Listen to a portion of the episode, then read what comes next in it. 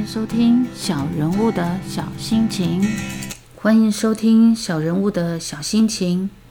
今天要来分享，在二零二一年一月三十一号，我们在九份三天两夜的轻旅行。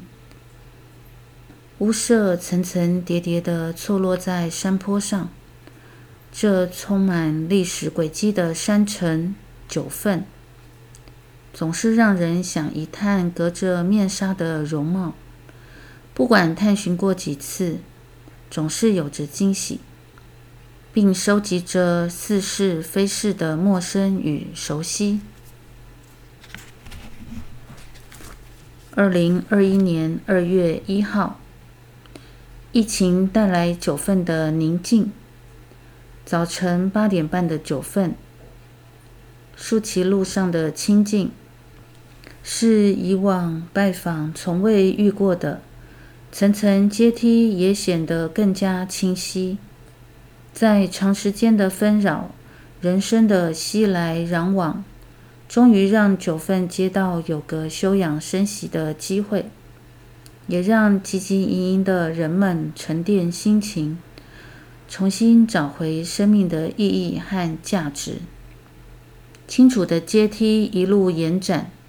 既能看到远处的海洋，人的眼界似乎也是常被世俗的追求遮蔽，常看不到远方那更有价值的一切。让自己重新审视最深层的内心，找到核心价值、人生意义是有必要的。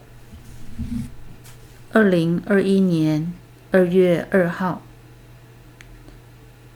吃完了在九份民宿提供的早餐后，我们一行人准备回程。在回程的路上，经过野柳地质公园，决定在此稍作停留。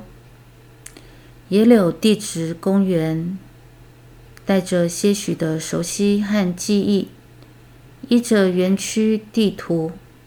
和脑海中的印象一一对照，经过数千年的海水冲刷、海风侵袭，形成多种地貌，竟也具有事物的各种形象：烛台裙、女王头、仙女鞋、象岩、鸟岩，颇有趣味，令到来寻访的旅客多了收集的乐趣。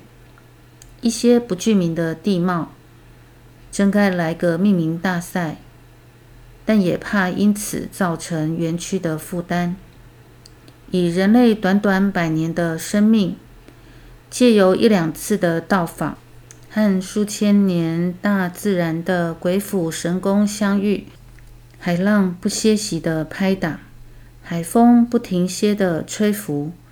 这来来回回，更是数千次的几倍呢？千锤百炼，在野柳这些岩石而言，是多么的微不足道；人生的经历、挑战、磨练，更是多么的渺小。